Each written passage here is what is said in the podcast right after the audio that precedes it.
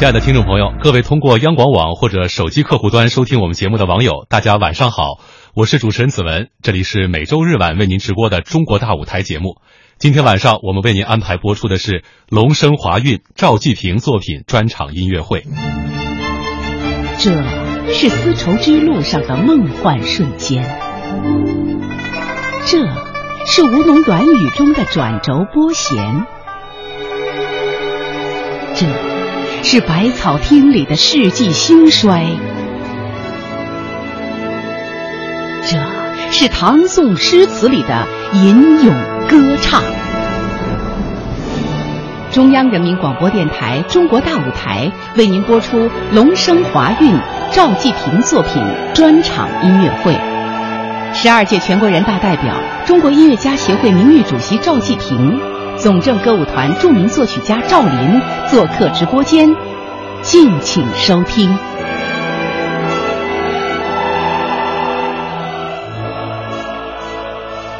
龙生华韵赵季平作品专场音乐会是二零一五年五月六号中国国家交响乐团二零一四至二零一五音乐季当中的一场演出，担任音乐会演奏的是中国国家交响乐团。指挥李新草，携手琵琶演奏家吴蛮、女高音歌唱家张宁佳、男中音歌唱家廖昌永，为首都观众献上了赵季平先生的十一首原创音乐佳作。而今天晚上呢，我们非常荣幸的请到了正在北京参加全国两会的中国音乐家协会名誉主席、陕西省文联主席、十二届全国人大代表，也是著名的作曲家，大家非常熟悉的和喜爱的音乐家赵季平先生。欢迎赵老师。嗯，非常高兴。来到这个音乐大舞台，嗯，中国大舞台，中国大舞台，嗯，呃，非常高兴，呃，和大家一起互动吧，互动交流吧，交流。呃，其实赵老师的专场音乐作品已经是第二次出现在中国大舞台的节目当中了，上一次是前年的十二月十四号，播放的是您的大型民族交响乐《和平颂》。嗯，对对对，我还记得，呃。之前是在节目播出之前，专门到您的这个北京会场的驻地进行了一次一对一的专访。那次的专访给我留下非常深刻的印象，就是，呃，赵老师花了五年多的时间，沉浸在这样一部反映民族历史的作品当中，呈现的一部非常具有民族特色、历史观以及人文情怀的一部音乐作品，极其的震撼人心。这部作品当时在播出的时候，我们现场的这个。呃，直播现场的我们听众的互动非常的热烈。我也注意到，在前一天晚上在南京演出的时候，很多的听众他们都在演出结束之后在微博上发表自己的感慨。您对于自己的这部作品，您现在回过头来看，您是怎样一种心情和感想？因为五年多的心血凝聚在这样短短的几十分钟的作品当中。对。这是一部专门献给南京大屠杀遇难同胞的一部音乐作品，反映二战我们中华民族所受的苦难的这个音乐作品，严格讲还是不多。嗯，那么作为一个作曲家，我有义务去把中华民族在近代历史上。被外族侵略的一个惨烈的一页记下来，于是就用了五年的时间写了这部和平颂。我在总谱的扉页上写了“献给南京大屠杀遇难同胞”，因为我在写以前，嗯，去多次到南京去采风，去看了那个大屠杀的一些现场，嗯，而且也采访了这个。南京大屠杀那些幸存者，嗯，所以都是一种心灵的一种震撼，嗯，那么在写的过程中，确实是用自己的感悟，用自己的心去全身心进入这个创作，分五个乐章，从第一个乐章《金陵大江》到第二乐章《江泪》，这就是日寇入侵。到第三乐章的江怨，实际上是近百年中华民族所遭受外敌侵略的一那些一幕一幕的回顾。到江怒，反抗和我们抗日，到最后我们胜利，但是我们是呼唤和平的民族，我们没有向别人进行这样的侵略，我们是要呼唤和平的，最后落到这个上面。嗯，我觉得这个大主题也是世界性的。嗯，也是世界性的。这部作品当时在日本演出的时候，受到怎样的一种反响？这个作品啊，呃，在它是日本的乐队主动要的谱子，他们主动演奏的。嗯，他们内心也是一种反省。嗯，那么在今去年的九月三号，配合我们的嗯这个纪念日，嗯呃，圣彼得堡，俄国圣彼得堡他们的乐团嗯移植了这部作品，在圣彼得堡举行了大型的演出，嗯那个盛况空前，就是整最后一个音结束的时候，全场都起来了，都为中华民族这种不屈不不挠的精神，他们站起来鼓掌约十分钟。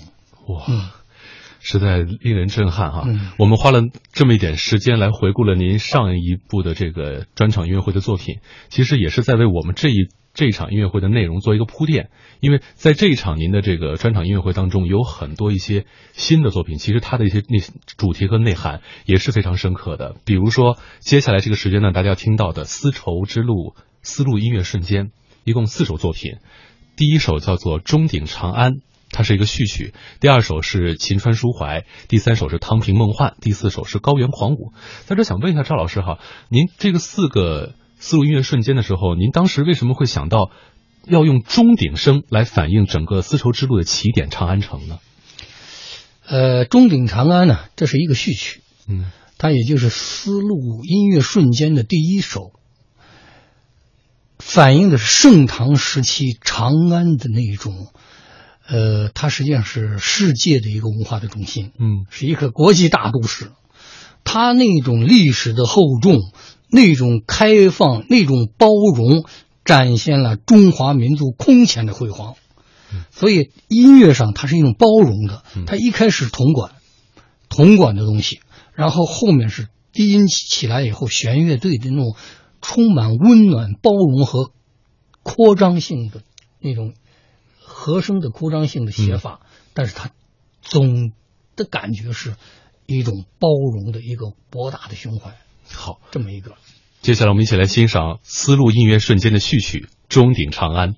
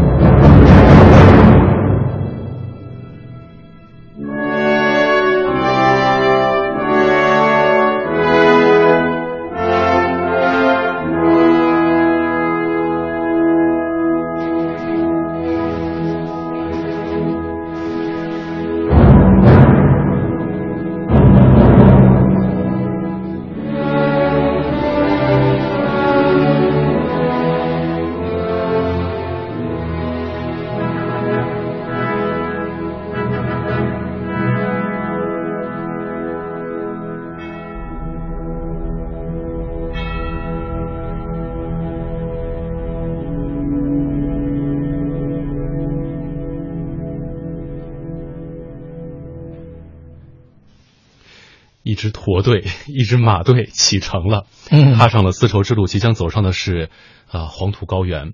接下来也就是我们丝路音乐瞬间的第二首《秦川抒怀》。这首曲子上一次在大舞台播出啊，我记得应该是呃在呃应该是两年前，建国六十五周年美丽中国梦的那场专场音乐会上啊，当时演演出了您这个丝路音乐瞬间的两首作品《秦川抒怀》和《高原狂舞》。这一次我们在专场音乐会当中演出的时候，有哪些不一样的变化和修改？呃，作为四首嗯是有考虑的。嗯嗯 嗯，您讲这个呃乐队呃扩大了，扩大了，嗯，呃铜管也加了啊，这个它的声部嗯也增加了，嗯、打击乐也更丰富一些。嗯那么我想讲讲它这个第二，这个它叫秦川抒怀，因为从长安出发，要沿着这个古长安古道，它要走这个秦川的这个这条古道，出关，哎，向西走。这个我用了陕西很有代表性的一个戏曲叫碗碗腔，碰铃，有碰铃，嗯。它这个碰铃是一个贯穿性的一个打击乐器，是一个特色。这个关中地区，它的这些戏戏曲里面的打击乐很有特色，啊，它像大家那个大家最近知道的老腔，嗯，那花音老腔，华阴老腔呢，又又有那个有锣有叉，嗯还拿那个木头梨木对拍板凳那些东西，他那个打击，他的打击乐很丰富。那碗碗腔，他那个碗碗是特别丰富、有意意思的一个东西。所以在这部作品中间，用了碗碗清腔的音乐素材和打击乐，呃，但是呢，又融入了新的呃音乐元素和节奏，使它更有意思。呃，还是听听吧。嗯一起来听啊，嗯，秦川抒怀。《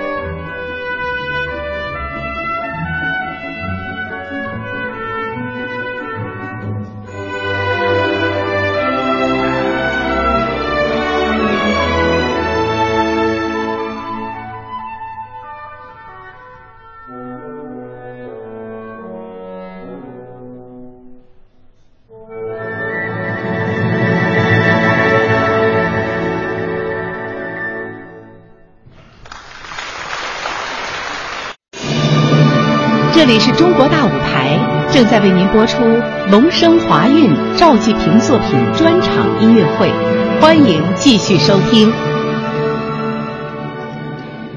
接下来呢，我们将欣赏到的是丝路音乐瞬间音乐会小品的第三首《汤平梦幻》。这首作品是在国内首次演出哈。呃，赵老师，在这儿我先要给听众朋友来介绍一下什么是汤平。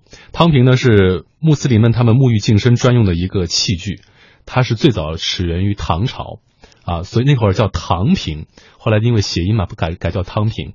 这个东西它其实是一个器物，但是看您整个音乐思路瞬间的这些呃小品的名称哈，三首都是以空间、地理空间为名称的，为什么唯独这首是以具体的器物作为名称来进行创作？这个汤瓶啊，嗯，它是刚好是我们丝绸之路上的一个点，嗯。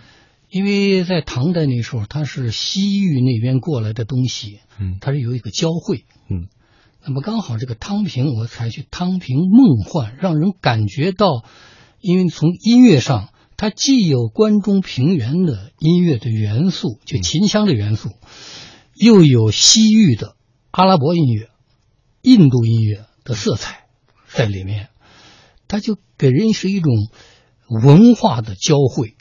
文化的一种交流，嗯，产生了一种无穷无尽的魅力。所以呢，应该说在当时的古收丝绸之路上，嗯，艺人音乐的交流是空前的繁荣。所以这这个汤平梦幻，实际上让人感觉到不同民族在丝绸之路上的一种梦幻式的碰撞。好，下面我们一起来欣赏。汤平梦幻。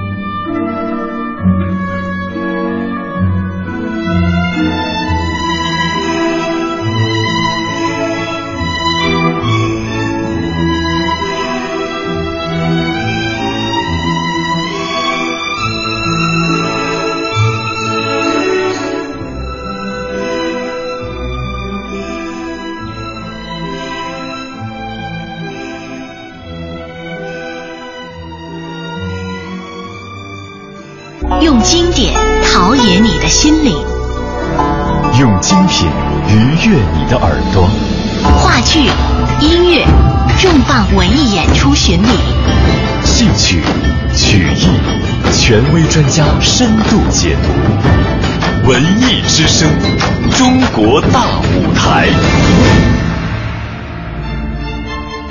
这是丝绸之路上的梦幻瞬间，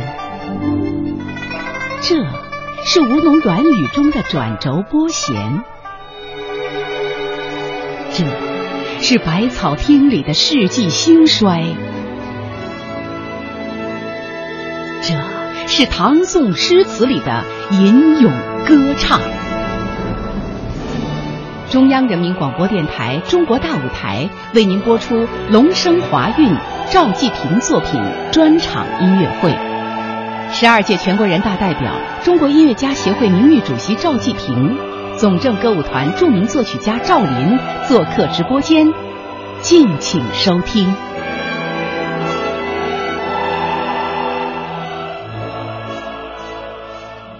欢迎回到中国大舞台。今天晚上为您播出的是《龙生华韵》赵季平作品专场音乐会。坐在我身边的就是赵季平老师哈。赵老师，刚才我们听到了您丝路音乐瞬间小品的前三首，接下来是第四首《高原狂舞》。这是一首非常短短小，但是充满呃舞曲风格和热情的一首作品。为什么当时您会想到用狂舞来形容高原的这种形象和气魄？这个西北嗯这一带高原上，应该少数民族，嗯嗯，他们是能歌善舞，而且比较彪悍，所以这个小品很短小，嗯但是传递出来的是一种彪悍热情的一种男子舞的形象，男子舞的形象，所以叫高原舞狂。高原舞狂。嗯嗯，就是那种就是很忘我的一种东西。嗯呃，从它的音乐的音调上，它的调式上是和这个也是借鉴了一些西域的风格，所以听起来它豪放、粗犷而热情。嗯，这四首音乐小品最早诞生的是哪一首？最早是这个第二首秦川《秦川抒怀》，啊，嗯然后呢？然后下来是这个最晚是《钟鼎长安》。最晚是钟鼎长安。哎，，然后呢，把这四首组到一起，嗯。是我突发奇想，突发奇想。应该它具备了丝绸之路上的一种音乐的瞬间，嗯。这个这条路上的不同音乐色彩构成了一种音乐的色彩，嗯。音乐的瞬间，让人目不暇接吧。嗯，好，一起来欣赏《高原舞狂》。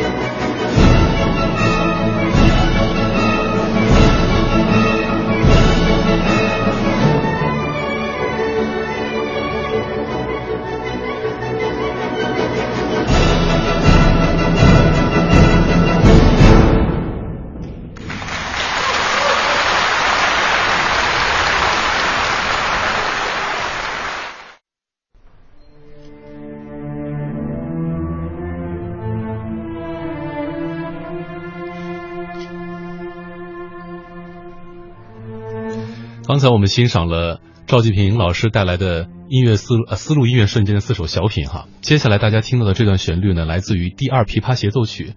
嗯，有意思的是啊，这首琵琶协奏曲我在节目之前准备的时候反复听，我听出了很多意象，甚至听出了故事和情节。但是赵老师在节目之前告诉我说，这是一首无标题的作品。嗯，我也看到有报道说这首作品是您为著名的琵琶演奏家吴满女士量身打造的。对能不能跟我们说说这部作品背后它到底有怎样的故事？为什么会在不同的人听来有不同的意象和故事产生？这个可能是也是刻意吧，因为这个作品是吴蛮在本世纪初就希希望我给他有一写一部琵琶这方面的一个作品。嗯，那么我想来想去呢，经过反复考虑，实际上这个思考的时间比较长，嗯，大约呃有十年吧。十年，啊，当然动笔没那么苦，呃时间长，但是就想最后还是想无标题，嗯。但是呢又用了这个苏州评弹的东西，因为吴蛮究竟他是杭州人，杭州人，嗯。呃，我说我这首曲子是用的是苏州评弹，我希望你把吴侬软语和苏绣的那个感觉弹出来，既要弹出吴侬软语的糯，啊、又要弹出苏绣的那种灵。和秀和秀，这很难啊。还有光彩，嗯，对，因为苏绣它是可以完全用它针法来表现出绘画一般的光影色彩。对，嗯，所以我去这个对他来说，他他挺有这个自信心，嗯，呃，他专门从美国飞回来研究总谱，研究他的独奏谱，嗯。他回去反复的这个练，嗯。呃，首演是在悉尼，嗯。悉尼交响乐团，在澳大利亚。嗯嗯。那场演出效果怎么样？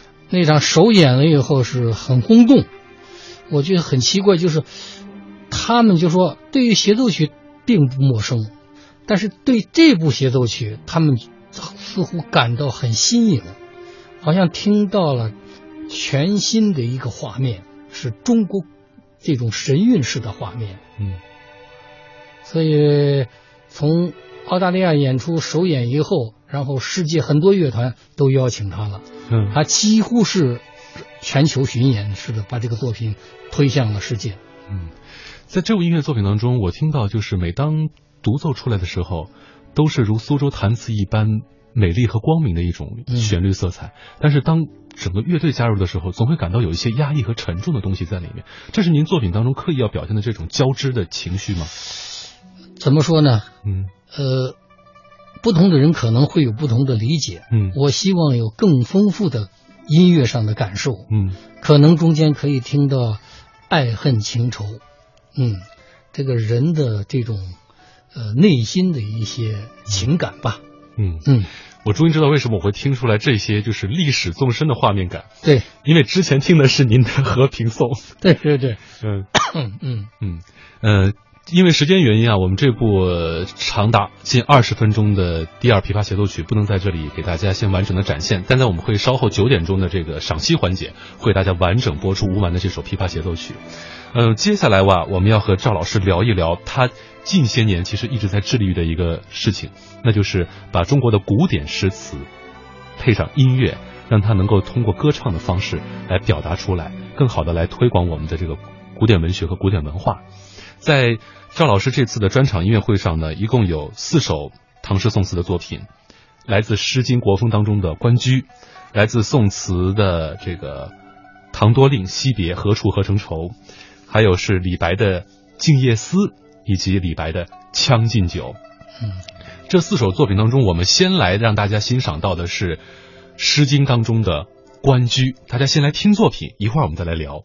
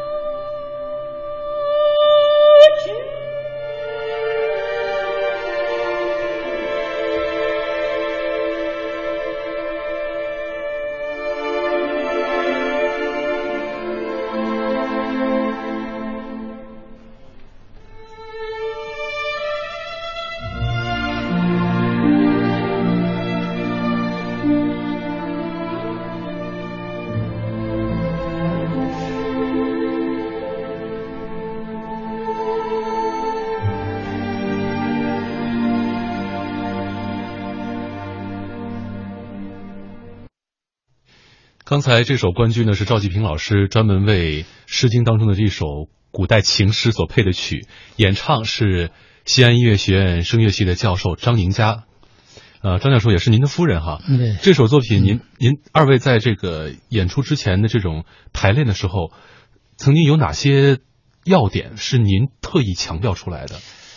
这个要点呀，我就是希望这首作品呢，因为它是中《诗经》里面的开篇。嗯。也是中国最早的爱情的诗篇。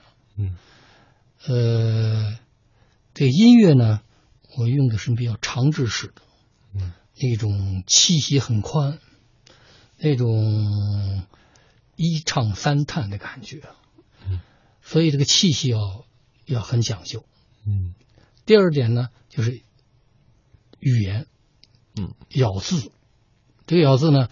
有些部分你听的是对的，有吟唱的感觉，是像吟诵，不太像唱歌。哎，吟唱，吟唱，嗯，吟唱呢，就是咬字要咬的很有功力，嗯，这就是要那种戏曲的功力，戏曲的功力，就是从演唱的办法上，我是希望美声戏曲唱法和民族的结合揉在一起，实际上。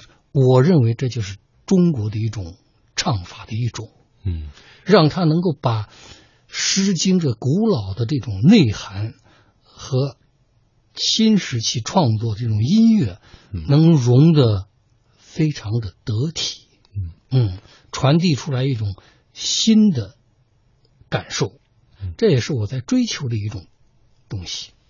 嗯，张教授能够做到这点，恐怕也是跟他本身川剧演员出身是有关系，有有戏曲的功底，而且这首作品当中有有一些是川剧高腔的一些。因为我听过他给我就唱这种川剧高腔，高腔他有帮打唱，嗯，这种帮打唱就是他前面的帮唱完了以后，开始正式唱的时候，这时候就没伴奏了，就是一个帮手帮打唱，嗯，他要从很很长的时间，他唱到最后。伴奏再出来的时候，它绝对是准确的，就是音高是准的。嗯，这是这基本功，而且他那个咬字啊、传情啊这些内涵的那种韵味极为重要。我觉得中国的音乐还是要唱情，唱情。要把声乐中间的那种词的表达以情来打打动人。嗯，而说到用词来表达以情打动人，接下来这首宋词“唐多令惜别，何处何成愁”就是吴文英的一首非常动人的一首情诗了。呃，这首作品您在创作的时候有怎样的一些设计和考虑在当中？这首啊，呃，因为它是一首词，对，因为唐诗和宋词不一样，嗯，对，和就是它是应该叫惜别，惜别，简称惜别，嗯，它很巧，何处何成愁，这个呃，这个呃，那个下面那个，它就是就是形容这个愁字是这个离人心上秋，嗯。是心上的一个秋，对，合成的一个愁，它这个内涵是很丰富的，嗯，所以在写的过程中间呢，它实际上单主题展开是这种写法，嗯，但一个一个就是它不是按照这种乐段式写法，它是一个主题展开性的写法，主题展开性的写法，嗯、我们一起来听一下。用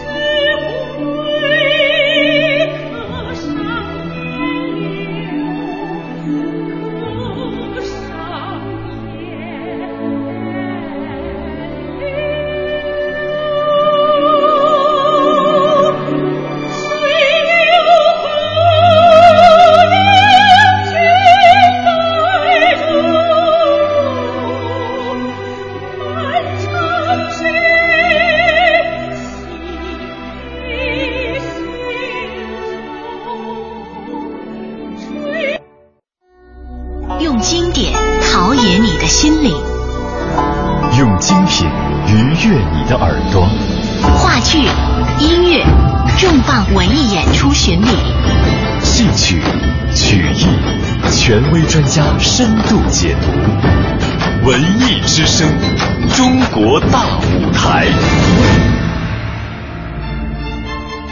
这是丝绸之路上的梦幻瞬间，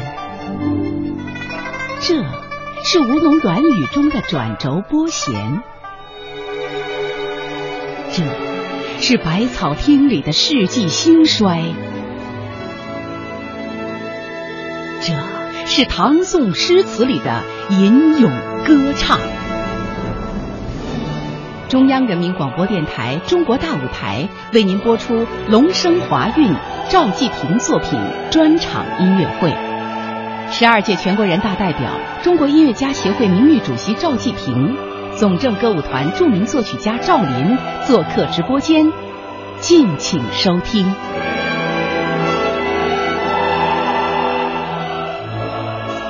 听完这两首作品，恐怕有的听众朋友会有一些疑问啊，就是，呃，在这些古诗词给它配上乐曲，在演唱的时候，赵老师，您把它写成了一首艺术歌曲，其实要真的完全演唱下来，那是需要一定的功力和专业训练的。为什么当初没有想到把它谱得更脍炙人口一些呢？因为现在也有一些我们注意到有些音乐人也在尝试着把一些古典文学作品或者一些文学作品变得朗朗上口一些。嗯呃，你像关雎、嗯 唐多令嗯。这种，他的诗它本身的内涵呀，嗯。呃，当然它是这个非常丰富。嗯。呃，我觉得写一些艺术性歌曲，嗯。呃，对于音乐学院院校嗯。和他们的教学和不同年级的这种这个声乐的训练，它有好处。嗯。那么对音乐会这个演绎起来也很好。嗯呃，但是有些有些就是更通俗的，比如说，呃，唐诗中心像李白的《静夜思》啊这些啊就就就就就就很通俗了。我写这个就是很通俗，嗯，呃，有些它就是技术含量就更更高一些。更高一些了。嗯嗯，金叶寺我们稍后来欣赏啊。接下来，呃，大家可能会听到的是这个《将进酒》的一个片段。嗯，这个是您是把它加上了一个交响乐队和交响合唱，然后把它一一首男中音的声乐作品。对它为什么您当时没有想到是一个男高音更更加辉煌的一种色彩来表达呢？因为我是就是为交响乐队、合唱队和男中音嗯，而创作的，哦，它就要调动乐队、调动合唱队、嗯调动男高呃男中音。嗯所以男中音就更有意思。我我自己喜欢男中音，是男中音那种宽厚和沉稳的感觉。对。对对，嗯。我们一起来欣赏一段啊。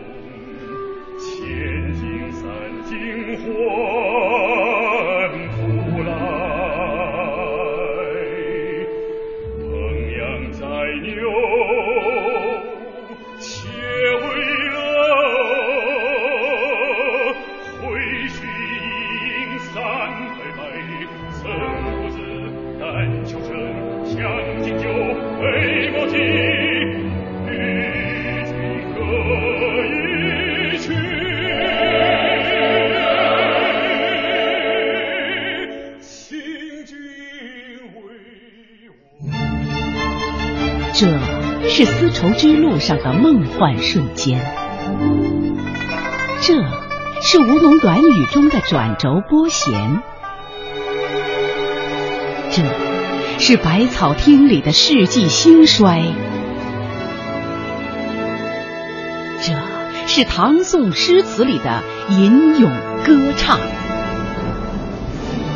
中央人民广播电台《中国大舞台》为您播出龙声华韵赵季平作品专场音乐会。十二届全国人大代表、中国音乐家协会名誉主席赵季平，总政歌舞团著名作曲家赵林做客直播间，敬请收听。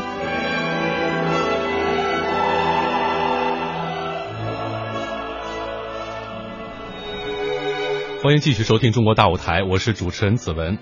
您正在收听的是龙生华韵赵季平作品专场音乐会。在下半场的时候呢，广大听众耳熟能详的大宅门音乐一起啊，那中华老字号百草厅的百年兴衰就仿佛是历历在目了。而在现场呢，演奏的是交响乐版的《大宅门写意》，您听哈，京胡这么一拉，京味儿和老味道就出来了，仿佛这个。白七爷就站在了您的面前一般。其实，在众多的影视音乐作品当中，赵季平老师用了很多中国传统民间的一些音乐元素融入当中。《大宅门》用的是京胡，您在这个其他的一些像呃《红高粱》啊、《黄土地》很多作品当中，也是有融入了很多中国民间音乐元素的东西在里面。您是为什么会想到在影视配乐这样一个？来源于西方的音乐形式当中，要融入这么多中国的音乐元素，让它有中国精神和中国的根韵在里边。因为中国的这些影视作品呢，嗯，它讲的是中国的事情，嗯，你就拿这个《大宅门》说吧，嗯，讲讲的是京城老字号，嗯，那这个京城老字号，当时这个导演郭宝昌就说：“季平啊，你这个把京剧元素用好，嗯。”京这个郭宝昌他是个京剧发烧友，行，他有一把京胡，是清代留下来的，那可是老琴呐。嗯，他是发烧友，他懂。那么我呢，对京剧呢，我从小就喜欢，因为我父亲那时候也拉了一首非常棒的京胡，我从小就听。您父亲是画家啊？对对，但是他。平常娱乐的时候，他拉好京胡，他的朋友像我印象很深的，你像到周末的时候，呃，四大名旦之一的尚先生尚尚小云就到我们家，啊，跟我父亲聊。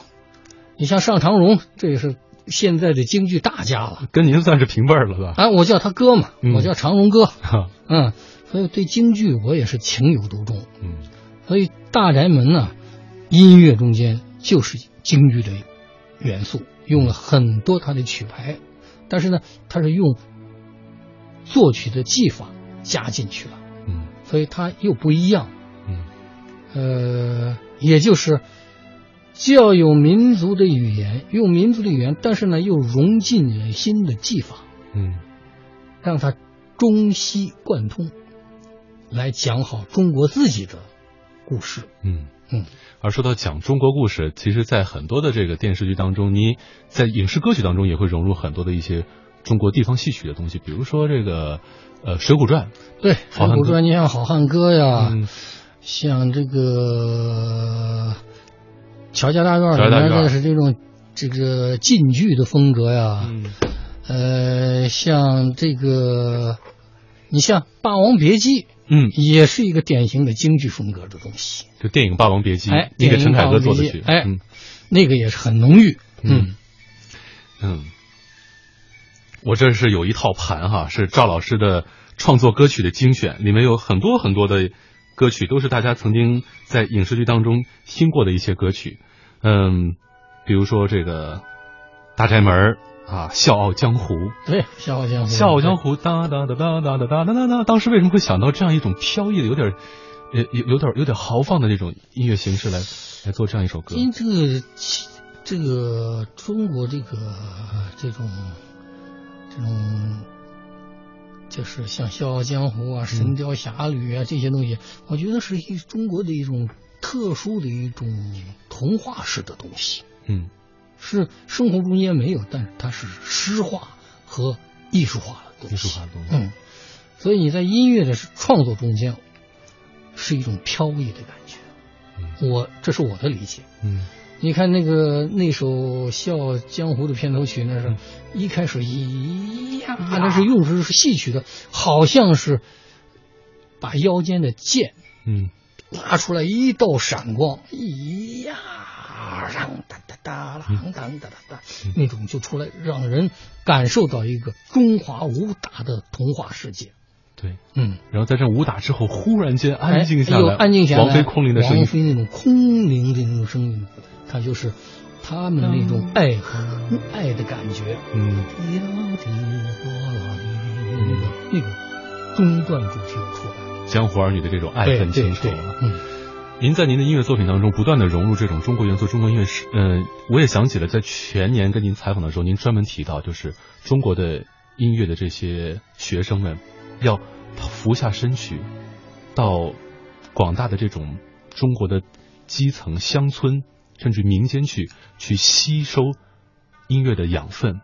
对，这就是这是是这其实也是跟您您的这个音乐创作道路也是有关的。对，这这是我一就是一直是这样走的，嗯。就是到中国民族民间中间去，因为生活中间流淌着中国音乐的瑰宝，嗯。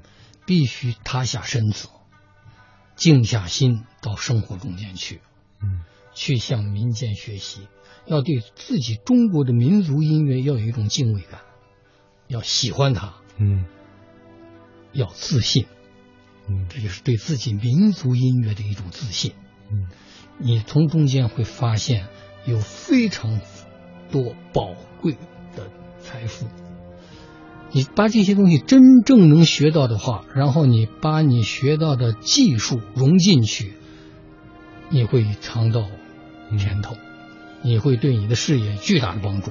嗯，我想起当时您谈您在这个呃《红高粱》电影配乐的时候，就是里面不仅融入了民族音乐的一些东西，而且还用了当时非常先锋的这种音块化的作曲风格。这个在当时属于摇滚乐和流行音乐才会用那种方式，但是您放在了一部反映中国乡土民情的影片当中。对，你说这个就是那种，就是片子中间高粱在风中飘荡飘荡啊那种，然后几十只唢呐一起呐喊，背背后是生的一个音团，嗯然后呢唢呐是一个音块，就是色块色彩音乐色彩的音块，嗯模拟人声呐喊，嗯这就实际上是音音乐是一种先锋派思维。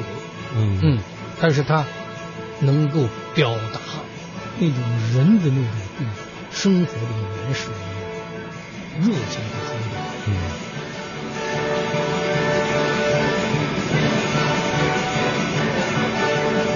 而听着这首《大宅门》的这个音乐啊，影视剧的音乐，大家有很很多熟悉的，电影当中的一些配乐也很熟悉的。现在我网上也有很多种说法，就是呃，您的这个影影视音乐音乐作品啊，他们也列出了很多很多的一个年表。在这先跟您求证一个问题啊，也是我们很多年轻的同事以及很多这个听众们很好奇的，就是《大话西游》这部电影作品的配乐，作曲者是不是您？哎，这个这很有意思，就当时嗯他们呃一部香港的片子的剧本交给了我，啊，当时的名字好像不叫《大话西游》，叫《大话东游 》。东游哎，然后有月光宝盒，有三、三上嗯上下两集上下两集，对。对我那个那个，他那个香全是香港话，我看了之后莫名其妙，觉得很无厘头。说看完了以后，然后那个导演执行导演叫刘镇伟，嗯就说赵老师，你就你到外我们在西影搭的那个布景棚里面搭的有那个这个孙悟空钻到了这个铁扇公主的肚子里面，有、嗯有那个外景地，你去看看。我还真去看了，看完以后说我们同步拍，你你要给我写什么什么什么什么，写标了很多情绪的音乐。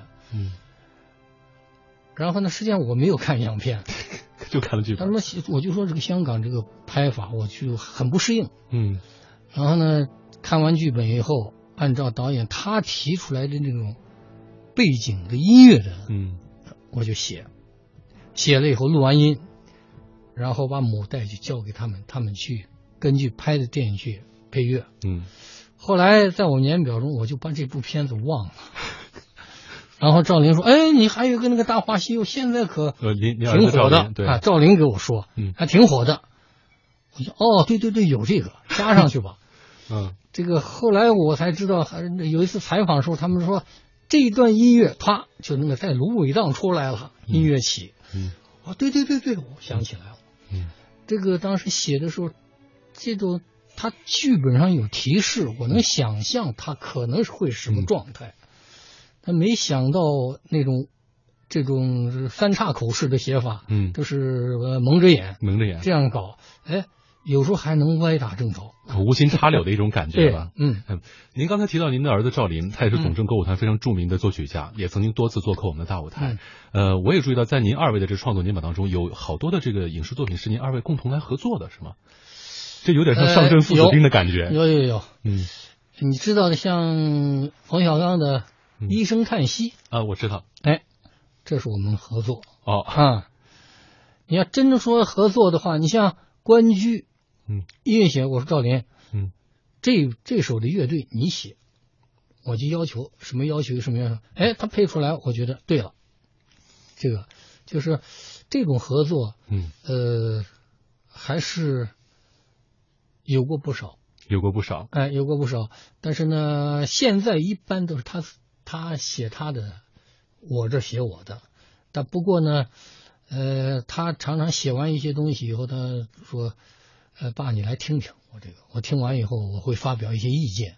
彼此做对方的哎，第一位听众，呃，还有像大型舞剧《铁道游击队》他做的宋正的，对，是我们合作，你们合作的合作，哦。嗯，合作的，嗯嗯。嗯，刚才呢，我们是跟赵老师聊了关于他影视音乐作品的一些内容哈。接下来呢，呃，也是我们这场这个专场音乐会当中最后最压轴的一部作品，赵老师的第一交响乐第三乐章，它的名字叫《奔向辉煌》，但好像您这首交响乐并没有具体的一个命名给它。呃，为什么大家在媒体宣传当中特别爱给它配上这样一个名字？嗯，这个啊，就是，呃，它是一个三个乐章的交响乐作品。哦，三个乐章的交响乐作品、很少见。你现在听到的，你现在听到这个版本应该是里斯本交响乐团演奏的，嗯西班牙那个葡萄牙里斯本交响乐团演奏的。嗯，那个我们后来就是乐队音乐会是吧？如果不演全部，嗯就演三乐章。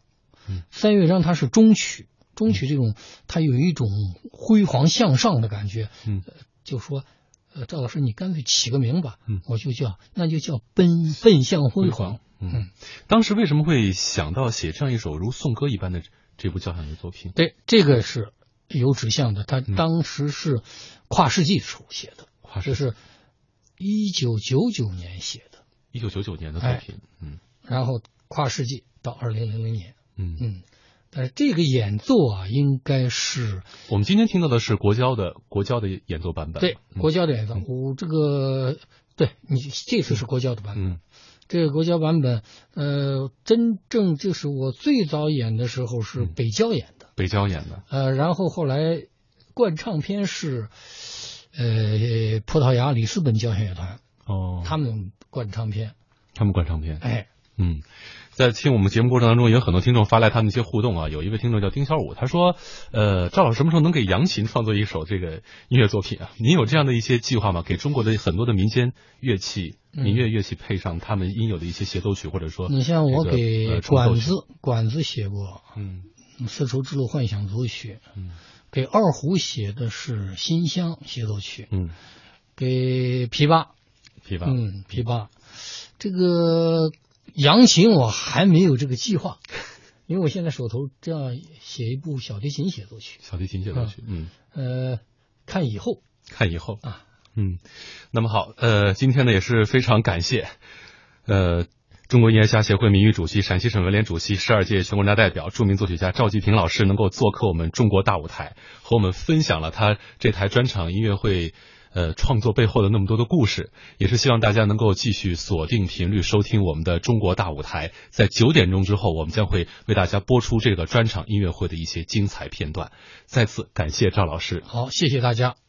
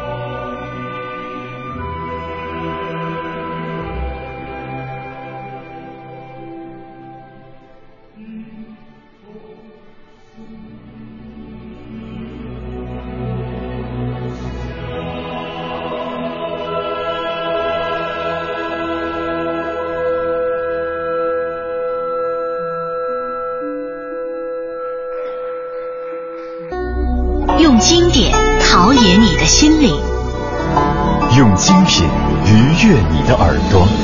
话剧、音乐、重磅文艺演出巡礼，戏曲、曲艺，权威专家深度解读。文艺之声，中国大舞台。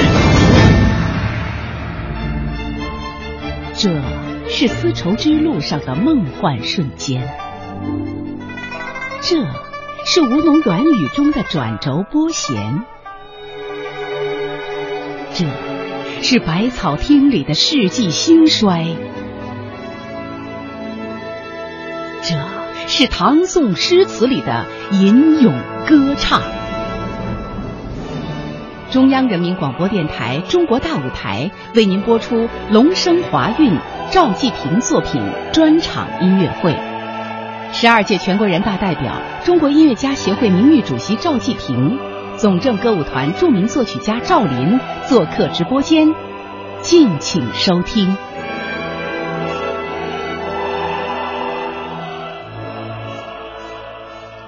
这里是中国大舞台，我是主持人子文。接下来您将欣赏到的是由赵季平作曲、吴蛮琵琶演奏的第二琵琶协奏曲，交响乐伴奏，中国国家交响乐团。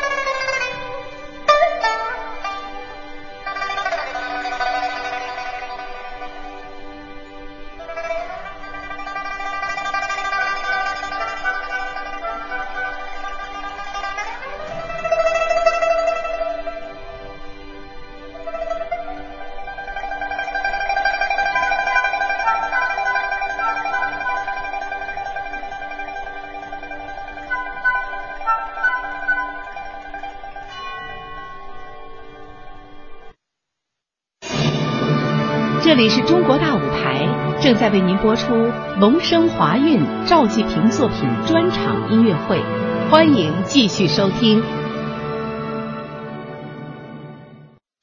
欢迎继续收听中国大舞台，我是主持人子文。接下来您将欣赏到的是由廖昌永演唱、中国国家交响乐团伴奏、中国国家交响乐团合唱团带来合唱伴奏的《将进酒》。